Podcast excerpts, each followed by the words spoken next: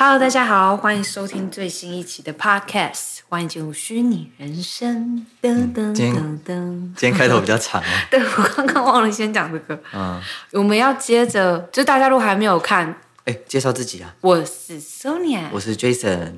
如果大家还没有看上一个前五个，就是去年科林字典的五大关键字，嗯，先去看，然后再回来看我们的下五个。嗯，我们现在就要接着上一集。要继续报前五名。对，上次是十到五名。对，上次让 Sonia 很慌乱，因为前面好几个她都没听过。但是其实这也很正常，因为你看，毕竟不是前五名，是前十名，所以现在这个前五名呢，Sonia 就可以安心一点，不用害怕。希望哦，嗯，没问题的。来，第五名，好，Double Vexed。为什么要为什么要这样取啊？好好笑哦，就是双剂呀。双剂什么？双剂的那个 vaccination。对啊，疫苗，这也是一个现在大家不应该不能说流行，这样怪怪的，就是是大家现在需要做到这个程度，就是说，哎，你打两剂疫苗了没？这种感觉。嗯，讲到这个，我有个故事可以讲，就其实美国，我现在身边的朋友大部分都就是有打的啦。我我有一部分的朋友是。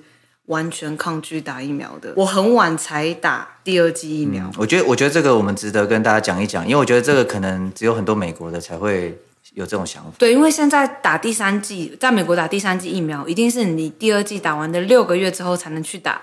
所以导致我现在不能打，因为我很晚才打。我那个时候真的能理解为什么他们一开始不相信疫苗，为什么美国人很晚才重视。我觉得你可以说一说为什么呀？他们到底是说了什么？我们把它当成奇闻异事听听。但是，但是我也不想，我也不想要完全就是好像完全觉得他们是奇闻异事。我能理解他们那样子，但我后来还是去打，而且我有一个好朋友还特别打给我，因为我在我的 IG 上面发。就是说我有犹豫要不要打疫苗，然后我可能讲的有点极端，但是我只是把那个我那个朋友跟我讲的，然后打在 IG 上，然后我朋友就打来说，他们家里的人都是医生，然后他就说我讲的那个有点夸张，他说，然后还有说我跟我讲那些美国人都是商人，然后他们又不是做医生的，他们怎么能懂？然后这是其中一个，然后另外一个是从远从台湾打来给我的一个学姐，她跟我说叫我一定要去打，因为如果有后遗症的话会治不好。我觉得，我觉得我想讲一下，就是这些美国朋友跟他们到底有怎么样的理论跟想法。就是我们，这你来说好了。就是我跟因为我刚才一直想叫你讲，然后你好像不太敢讲。我们当做就是理解有不同人有不同的想法，我们也尊重他们这样子。所以，因为我怕他们，我怕大家会觉得说他们很像神经病。没，我我我就我会分开讲。OK。而且我也没有说是谁，所以不用担心。就是我想讲一下，在美国这边来说，因为很提倡自由的思想这件事，所以在很多时候，其实早在没有疫情前。其实美国疫苗这件事一直以来有一大部分的美国民众早一直都是在抗拒的，就是美国每年都会到流感期间，政府都会一直去极力推广说大家来打疫苗，大家来来打疫苗。但是呢，他们又无能为力，因为这是一个自由的范围，也就是说他们只能高度呼吁，却不能强制人民做，就是因为你敢强制人民做，人民绝对会。更愤怒的抗议，说你剥夺了我自由，嗯、这是什么宪法什么什么第几条的，嗯，就是一个大原则。所以话说回来，疫情这个时候只是加加剧了这个人民的反抗心，就是大家总是有些人会对政府抱持一些不信任，嗯，就他们可能觉得说这是政府的阴谋。然后好，其中我就讲几个有趣，我觉得是算有趣啦，大家不要太在意，就是觉得有趣就好。有一派的人，他们是认为说疫苗中含有微型的晶片，嗯，那这个晶片可能是就是拿来去控制人民的，嗯，就等于说美国政府透过这个手段，然后把一晶片打到我们身体，嗯，然后借此再方便他们以后去操控我们。好，有一派是这样，然后另外一派我是真的觉得更幽默了，就是 有一派是说他打了疫苗后，然后铁的东西放在他身上都不会掉下来，而且这个你甚至都可以查到好多网络影片。就是信这个的人，他们就会这样子去证明自己，就放个叉子在身上啊，会粘住什么的啊。但是，嗯，但是就是说，很多人就说那个只是你你的，就是你你自己的角度，你故意放在斜斜的地方，或者是你流汗就粘在那什么的。所以他们就会说，如果你打疫苗的那个位置，你放一块磁铁放在那里，就是你的侧面嘛，那个打通常都打在那个手臂上，你放在那边会被吸住。然后我也不知道为什么这个东西真的就。呃，有好多影片去有人去证明这件事啊什么，什么。你你刚刚说的那个都就是呃，算是网络上查得到。嗯，我那个朋友跟我讲的是很夸张，就是我打了第一季之后，有一个人他是开他是做投资的，然后他可能我不知道他目测大概五十几岁的一个美国人，他知道我打了第一季之后，他很紧张的跟我说叫我去。去把那个抽掉，他说对你的身体不好。本来第一次听、第二次听我都没有太大感觉，而且我那时候超想赶快去打。可是因为已经有连续太多美国人跟我讲了，就是刚刚那一个，然后还有另外一个年轻的，他比我小，他还是跟我说政府是为了要控控制人，没有关系，他很好，他很棒。是，但是他在跟我讲那个时候，就是他让我去相信。然后再来另外一个好的，他是一个非洲人，然后他也是跟我讲说。就是有没有得啊？医医院会去调查你的身家背景，然后可能觉得你的地位比较高或什么的话，你就可以不用打。哦，对，他是为了要让要要减少人口。对，还有一个理论就是在减少人口，就是说因为现在全球暖化严重，好多好多这种世界性可能会就是会造成地球灾难性的气候出现。我想讲的事情是，为什么我会我我那一阵子会那么相信他们，是因为他们的那个阴谋论会让我觉得好像有那个可能。然后最更扯的事情是，连新闻也是，就是新闻会故意就是会录一段说，就是呃。记者采访打过疫苗的军人，然后那个军人就说一段说：“哦，真的对身体很好。”可是那一段对我来说就很像在演戏，你知道吗？但是你知道政府就不是打广告专家，他们就只能用最土、最最土、最土的方式去推广这件事。所以，然后我就会觉得说，搞不好是真的。所以那一阵子我都，我就我就觉得我有一点那个，就是不愿意去打。所以，你看，这就是为什么美国有很多那种故事，就是偏僻乡村，然后他们里头的人就是信奉一个宗教到一个变得。有点走火入魔的地步，但你知道，就是这件事情也让我去理解，说为什么一开始刚爆的时候，美国人不是都不 care 嘛？然后有些人还说什么，都已经有人得了去世了，然后还有人说那是假的病。嗯、然后，但是我后来因为我身边这个朋友很近的朋友，而且我跟他很好，我都 我都已经有点相信。我只是突然想到一个超级好笑的新闻，我已经跟你讲过，但我一定要跟大家分享一下。这 我大概知道你要说哪个。这个有点地域梗，但是我还是觉得很好笑。就是说我忘了是一个哪一个国家的人，然后呢，他就是属于那种类似我们台湾那个叫什么那个那个什么法师那种那种感觉，就是他会说他有神奇的能力，他可以治疗，好比说让站不起来的人站起来之类，只要让他碰一下这样子的。嗯，然后就类似这种有点怪力乱神的人，然后呢，那个新闻就是可能是中东国家还是某一个东南亚国家地区有一个人，他就是这样，他倡导说他哦，他能够去吸。吸这个确诊的患者的病毒，把它 把它吸走，让这个患者康复哦，就从确诊到就是完全治愈这样。然后呢，结果结果他就是有人就已经试着跟他讲嘛，说说说这个是真的有有病毒，他就他就他就不当一回事。结果他就跑去他就跑去近距离接触一个确诊的患者，去帮他施法呀，干嘛干嘛的。结果他就确诊了，而且而且他就死了，就是听起来有点。这明明是一个悲剧结尾，但是你不觉得真的有一点太你太自作自受了吗？就是你为什么要 不信邪到这个地步？如果我笑了，我是不是很快？所以我才说有点地狱梗啊！但是我还是觉得有点好笑啊。就你知道，好好，你还知道重点是、嗯、要要描述细节，就是他的动作是这样，他是说他会到一个确诊人身边，对不对？然后他会叫这个确诊的人呼气，就是就是把病毒。就是呼吸里头含有病毒，然后他就会他就会在这个时候用手这样捞，然后把那个等于说把那个病毒这样子引过来他这边，然后他再把它吸吸到自己身体里，这样他说他的身体可以净化这个病毒。等一下，我想要笑。然后他就确诊死了。我讲真的，我已经觉得很莫名其妙吗？我已经听过，但是我还是觉得很好笑。对啊，就虽然就是他死掉了，但是。但是这个真的很完全是他自己，他没有心理问题吧？他没有吧？但是我觉得他就是，我不知道他是故意的还是他自己真的这样认为，相信自己的能力。但是比较有可能，我自己猜啦。我觉得就是利用这种迷信去去骗财，也可以用这个事情去警惕那些还不相信的人。哦，对对对，我我补一个重点，嗯，就有一个重点是，真的是他最可惜的一个地方，是、嗯、他不是去接触患者之后，他不是确诊了吗？对，然后确诊之后。就是他身边有人就劝他赶快去医院，就是治疗。对，重点就是他这个点，他坚持不去。他说：“他说这个是假的，他说这个没事。”结果他就死了。唉，就是他，你懂吗？就是他最后还是他，即便确诊，其实他都有希望还，还还有可能可以把自己救回来。嗯、但是他坚持就是没有，就不是你们讲的那样。你们讲的就是都错的，他就是这样想。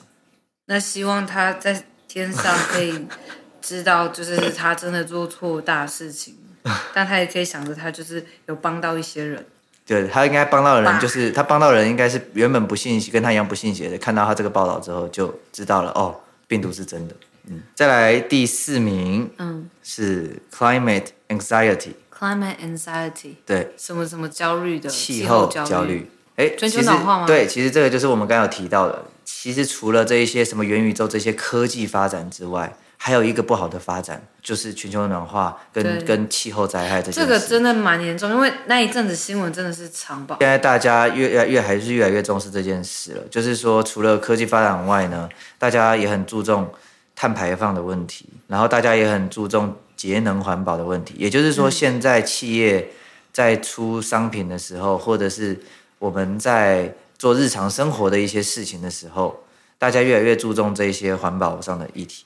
你记得我之前跟你说过吗？有一有一个呃鞋子，就是做鞋子的公司，然后他他就是非常强调，他所有鞋子的制作过程都采用最低排放碳的标准去做，所以他整双鞋做出来，比可能比 Nike、比 Adidas 这一些就是知名品牌还要减少好多好多的碳排放量。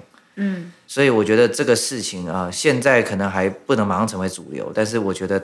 它也是个趋势，以后大家会越来越重视。他不是还倡导大家说可以模仿他吗？啊，对，我觉得他这一点很好。他说他开放他的配方，嗯、欢迎就是所有想要做鞋子的都采用他这个配方。确实，这东西是就像蝴蝶效应一样，它是很微小的东西累积起来。我们现在可能没有太大的感觉，但是全球的气温上升一度两度，跟你在家里。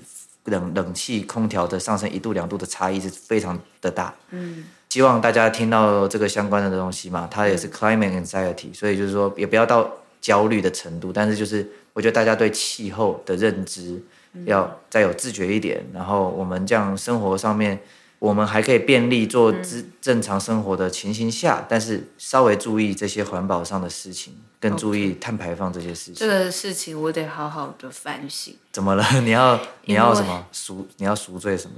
因为就是这个议题，虽然我常听到，可是我觉得我好像没办法做出任何举动。就是来洛杉矶之后。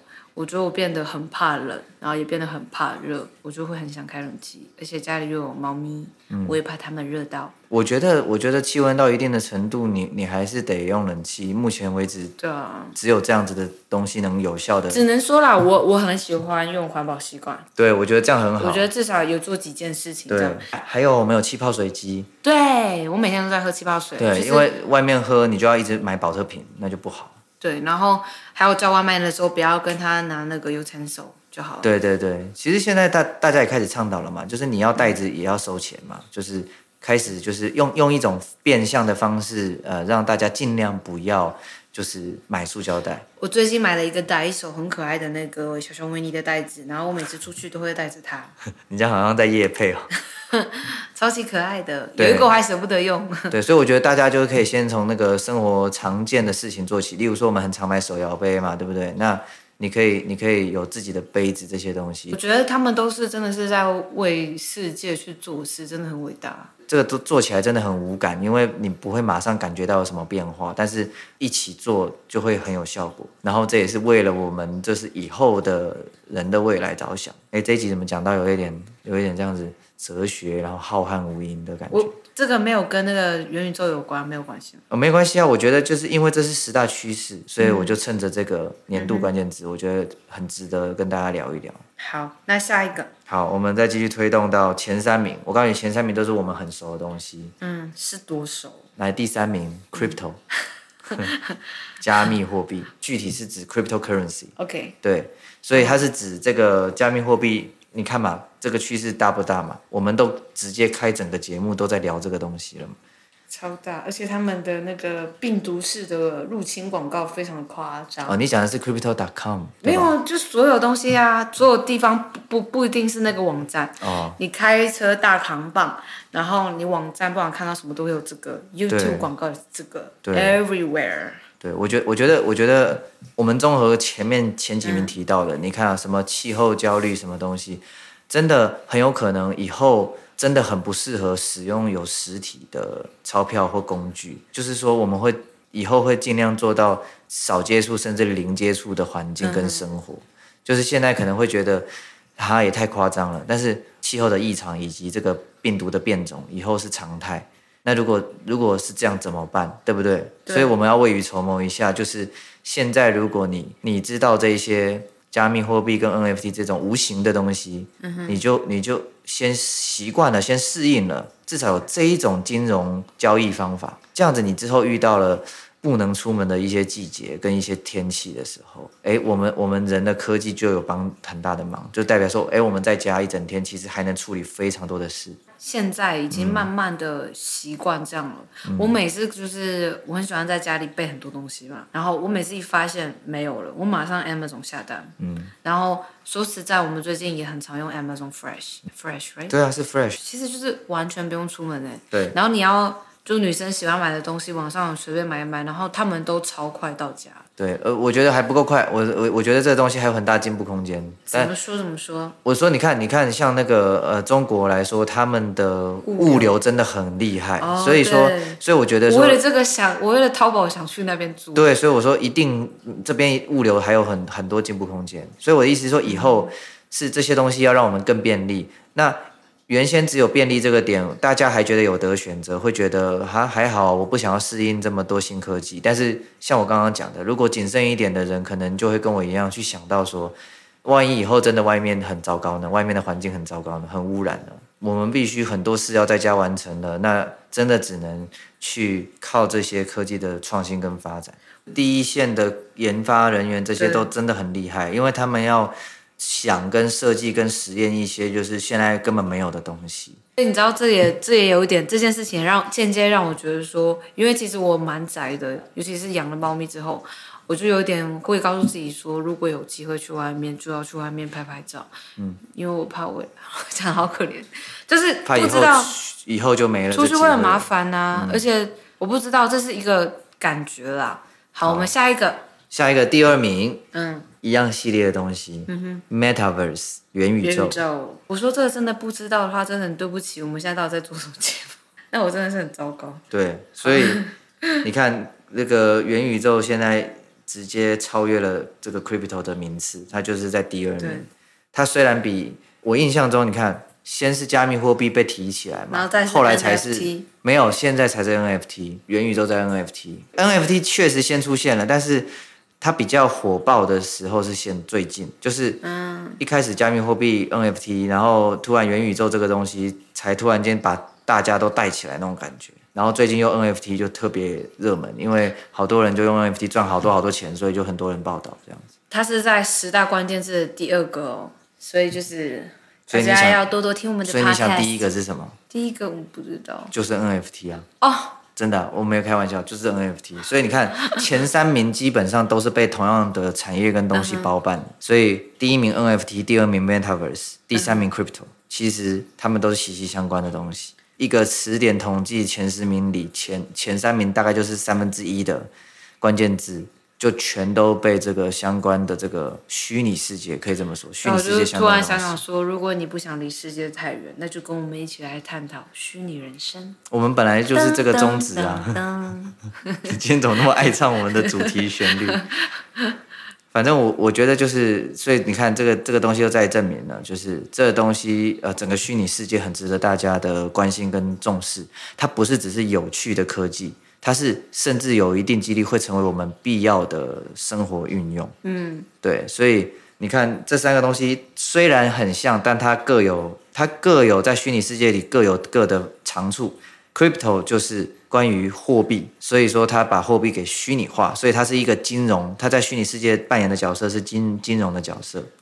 元宇宙在可以说是更广义，它几乎就几乎了，几乎等于虚拟世界，因为它指的就是说，如果虚拟世界里有了好一切的东西，就像我们真实世界一样，那不就等于像是另一个宇宙嘛？所以它也等于是虚拟宇宙的感觉。再来的 NFT 第一名，NFT 所代表的是所有一切东西的记录跟凭证，还有它让虚拟，它最重要的事情是这样，它让虚拟世界的东西可以有一个确定的价值。因为虚拟世界大家一一开始会有没感觉，也是因为就觉得说啊，这些东西就是都是用一些。电脑的里面的什么程式写出来的，我们会觉得很没有实体感，没有实体感就会少了一种价值的感觉。现在还是很多人可能觉得就是不懂它价值在哪。那确实以现阶段来说，NFT 确实还看不见太多的价值。但是我觉得有些人他有一定的资金，他为什么会去投？是因为这个东西确实很有潜力成为未来很重要的存在。因为你想想看，如果像我刚刚讲的，之后有任何的原因，不管是气候也好，还是病毒，他们都是导致一些我们不方便，就是外出，甚至还人人挤人的聚集在一起。那所以你想，这些明星啊、艺人啊或网红呀、啊，他们之后要做一些，就是跟粉丝更就是聚在一起的互动，又要去避免这种卫生问题跟气候问题，要怎么办呢？所以这就是为什么已经好多艺人跟歌手开始。着手买虚拟土地，因为上面有自己的土地，代表说我就有权利在这里办任何我想办的活动，包含演唱会。我们很多人不明白是虚拟演唱会到底有什么好去，就是都是假人，然后然后我自己现在也长得变成方块人，然后然后那个我要看的这个明星也也长得像方块人，啊，有什么有什么好看？所以说原本如果说没有 NFT 这种东西可以去记录跟交易跟转换价值的话。好啊，那你开虚拟演唱会确实就让人觉得很噱头而已，就只是一个好像我只是想跟跟跟风，跟这个新科技跟风一下，开好玩的。但是，一旦有了价值，所有的粉丝有谁进来看演唱会都会被记录，记录。然后，呃，演唱会的周边商品都会发放嘛，那你想买的人买也会记录。然后你你买了这个商品。这个艺人如果之后变更有名，你有他的这个东西，你再转卖出去，是不是就很像现实生活中，你可能收藏了某一个人的海报，后来他变得超有名，然后这个海报变得超值钱。所以 NFT 就是这样，它是真的可以让虚拟的物品有价值，而且会升值或贬值。上一集我不是说我很喜欢旧的东西吗？嗯。然后我小时候还觉得说我应该活在古代比较好。然后我就想到，如果那个时候就有 NFT，我有可能可以更去体验以前的东西，去曾经拥有过妈妈年轻的那个时代啊，嗯，然后或者是可以跟爸爸好像有共同的回忆，就那感觉是我不知道怎么说。没有，我觉得，我觉得其实现在还都还来得及。你现在讲到的等于是 NFT 另外一个好处，就是 NFT，我刚刚其实有点讲错，它不只是可以定义虚拟的东西的价值，它也能定义。实体物品的价值，你说如果今天有一个你爸妈年代的东西被找到了，然后它非常有价值，其实它也可以用 N NFT 去标记这个东西的所有权，然后你可以开始转手或贩售，或者是总之就是标注这个东西的一个所有权，利用 NFT，因为你用这个 NFT 这种虚拟代币的方式去标记物品所有权，比起现在这种传统模式来的好，因为传统模式上面。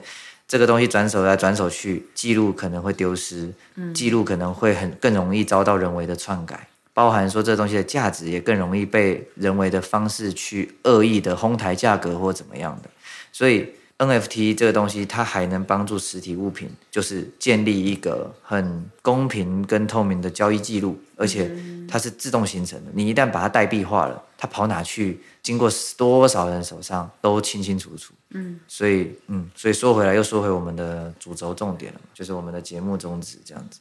好了，那这就是我们的十大二零二一年的被收录在科林词典的十大关键字。你还记得刚开始的时候，我跟你说我对 NFT 完全没兴趣吗？可是现在 NFT，我现在想了解 NFT 比想了解加密货币还多，嗯，因为我觉得 NFT 做的事情太有意义了，嗯。这一集的用意是希望大家知道说，在这三个很有影响力的东西可能会影响我们未来生活之外，其实有其他的东西也很值得重视。有一些气候变迁的问题啊，有一些病毒的变种的问题啊，还有 hybrid working，对，混合工作模式，这些都跟大家息息相关。然后就就是给大家，希望给大家参考，让大家知道说未来可能有哪些东西会影响我们很多这样子。然后希望大家就可以早点做准备。好了，那这是我们最新一期的 podcast，那我们下期见，拜拜，拜拜。